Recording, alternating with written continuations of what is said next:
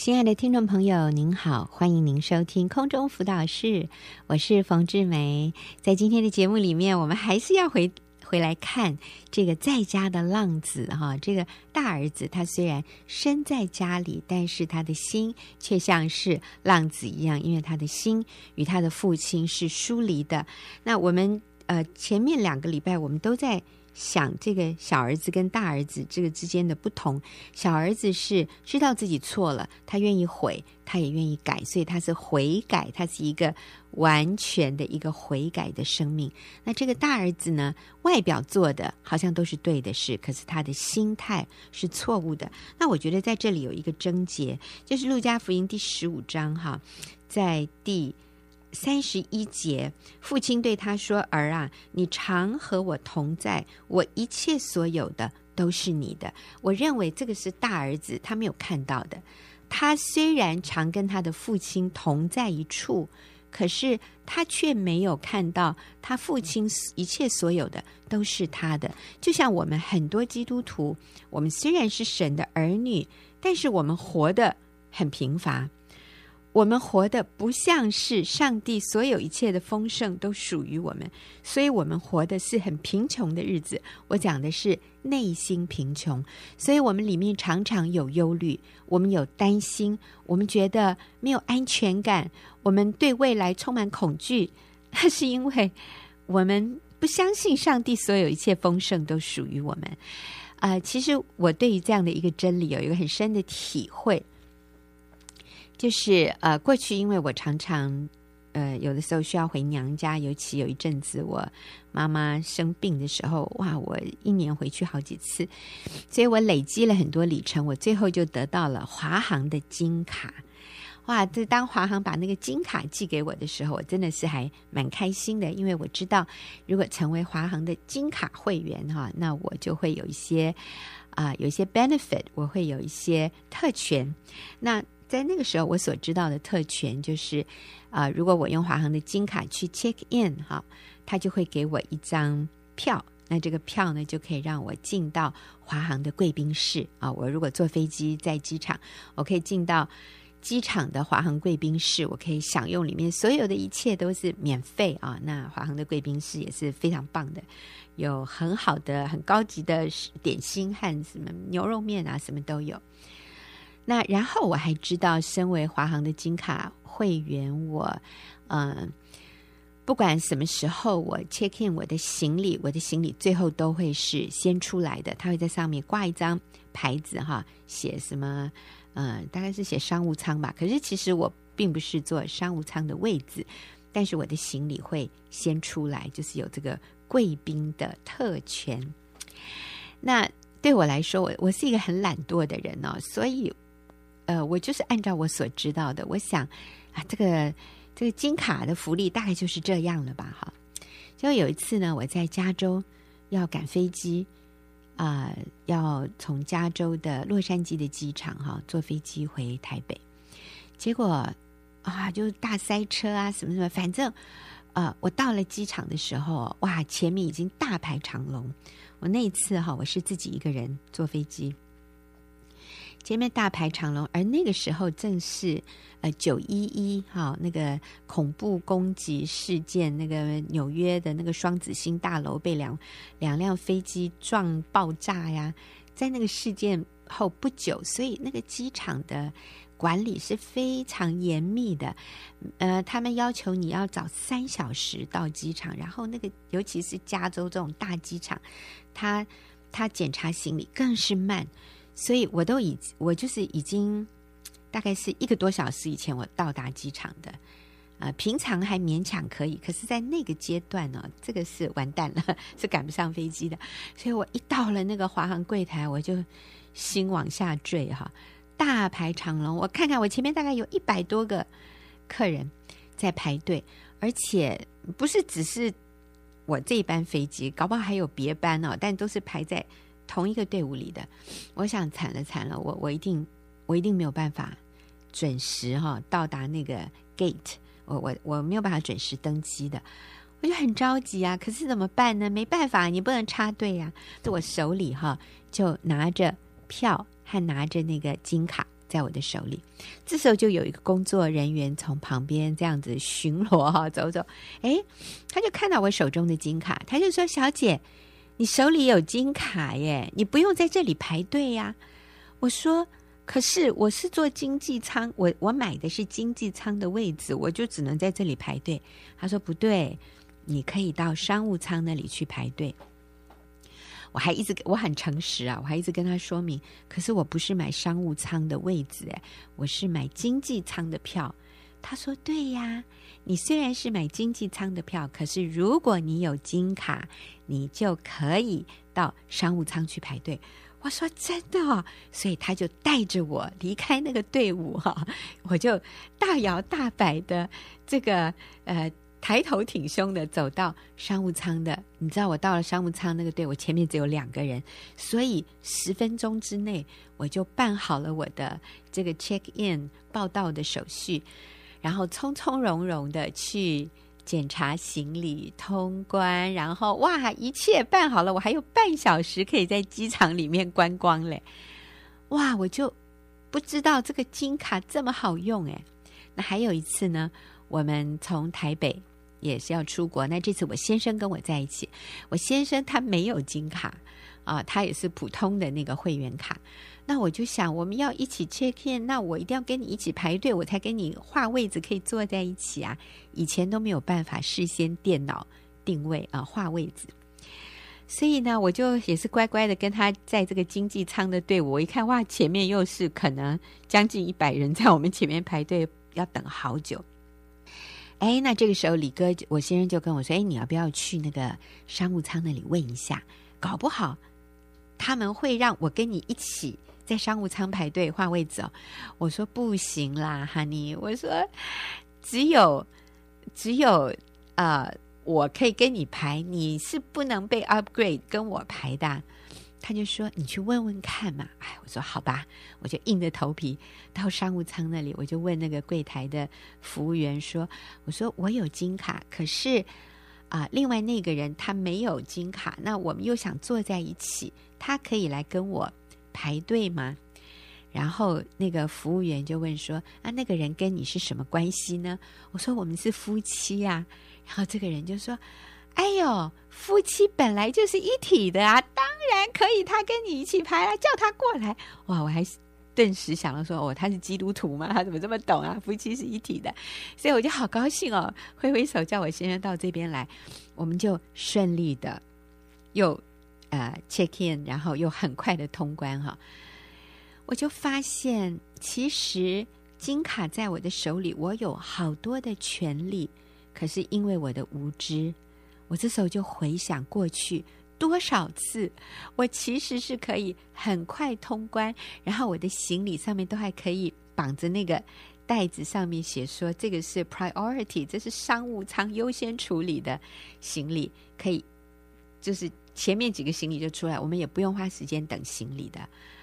可是以前因为我的无知，我不知道我有这个权利，所以多少次我错过了这样的机会。我跟大家一起在那里排经济舱，然后花一个小时排队 check in。哎呀，我回想我过去浪费了多少时间。其实我是有那个特权的，我只要金卡在手。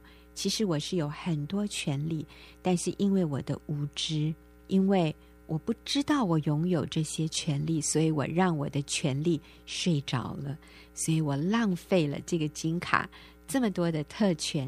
可是有一天，当我明白身为一个金卡会员，我可以拥有的这些特权的时候，我突然发现它带给我好多的方便，好多的福利，是我以前白白。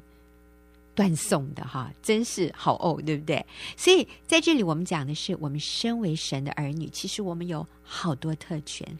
你知道，我们身为儿女，我们是啊，我们是有救恩的，所以我们是有永恒的确据的。身为神的儿女，我们的罪是得赦免的。就像那个大儿子，他住在父亲的家里，父亲家里一切都属于他，可是他不知道诶。他也没有去支取，所以他活得很可怜，他活得满腹怨言。身为神的儿女，我们有祷告的权利。身为神的儿女，我们是被保护的；身为神的儿女，我们是有能力的，是可以攻破一切坚固的营垒。我们是可以将人的心掳回来，使他都顺服基督的。我们有传福音的权柄，我们有影响我们这个世代的 power，有这样的权柄。可是当我们不知道的时候，我们活得很可怜。很没有能力。我们讲到在家的这个浪子哈，就像我们很多基督徒，我们在神的家里，可是我们的心却是与天父疏离的。在家的浪子有一些特征诶，我看到的是这个在家的浪子，他可能常常读圣经，可是却没有生命的改变。他常常聚会，可是他生命里面是没有能力的。他活得跟非基督徒一样。那。嗯，有一位姐妹啊，那她也是婚姻有困难，所以她来到小组里面。那组长就跟她说：“哎，你你你想要改进改善你的婚姻关系吗？”她说：“对啊，我当然希望我的婚姻关系改善。”那小组长就跟她说：“那你就传简讯给你先生啊，你传一些爱的简讯啊。”啊，当然这个男人是已经很少回家了哈。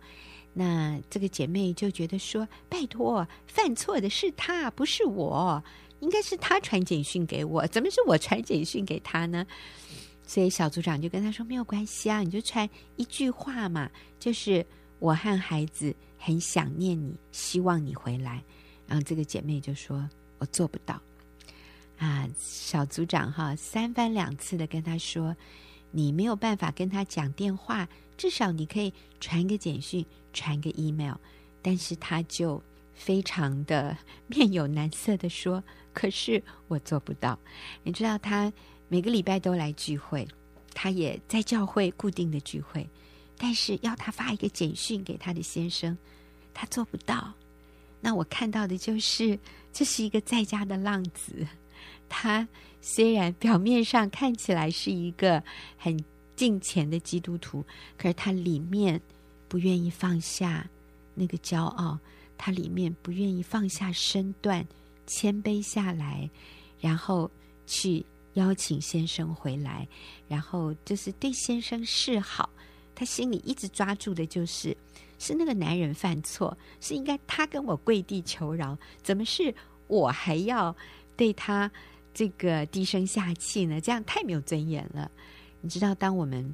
放不下自己里面的骄傲，我们看不到自己其实也不是那么符合天父的心意的时候，啊、我们就很难做那个真正的一个回头的浪子啊、我们就成为在家里的浪子啊、我另外一个呢，在家里的浪子的一个特征啊，我觉得是他是忙于外面的服侍，可是他却与神与天赋没有真实。生命的连结，那也是呃，有有一位基督徒，他跟他的配偶之间，他跟他的先生也是有很大的问题哈，两个人也是很疏离。我想应该是处在分居的状态哈，有没有离婚我不是很确定，但就是处在分居的状态。然后这个姐妹她就说：“哎，其实。”呃，我先生跟我这样子分开两地住，我觉得也挺好的啊。呃，这样我就很自由，我可以很自由的呃服侍神，我可以很自由的带小组，我也可以很自由的参加聚会，我可以很自由的做我想要做的事。所以其实他没回来，对我也蛮好的。那我们就说，那你愿不愿意去？挽回他的心呢？你愿不愿意去重建这个婚姻呢？他说：“我想没有必要诶，因为我现在这样子很快乐诶，我现在这样子很自由诶，我现在这样的还可以很有果效的服侍神啊。那所以他身边的人看他都觉得，哎呦，他好爱主哦，他好热心哦。但是我要说的是，其实上帝摆在我们生命当中那个最亲密的关系的，就是我们的配偶。”在我们的生命里面，我们最优先要去经营的一个关系，也是婚姻关系，甚至婚姻关系是更优先于亲子关系的。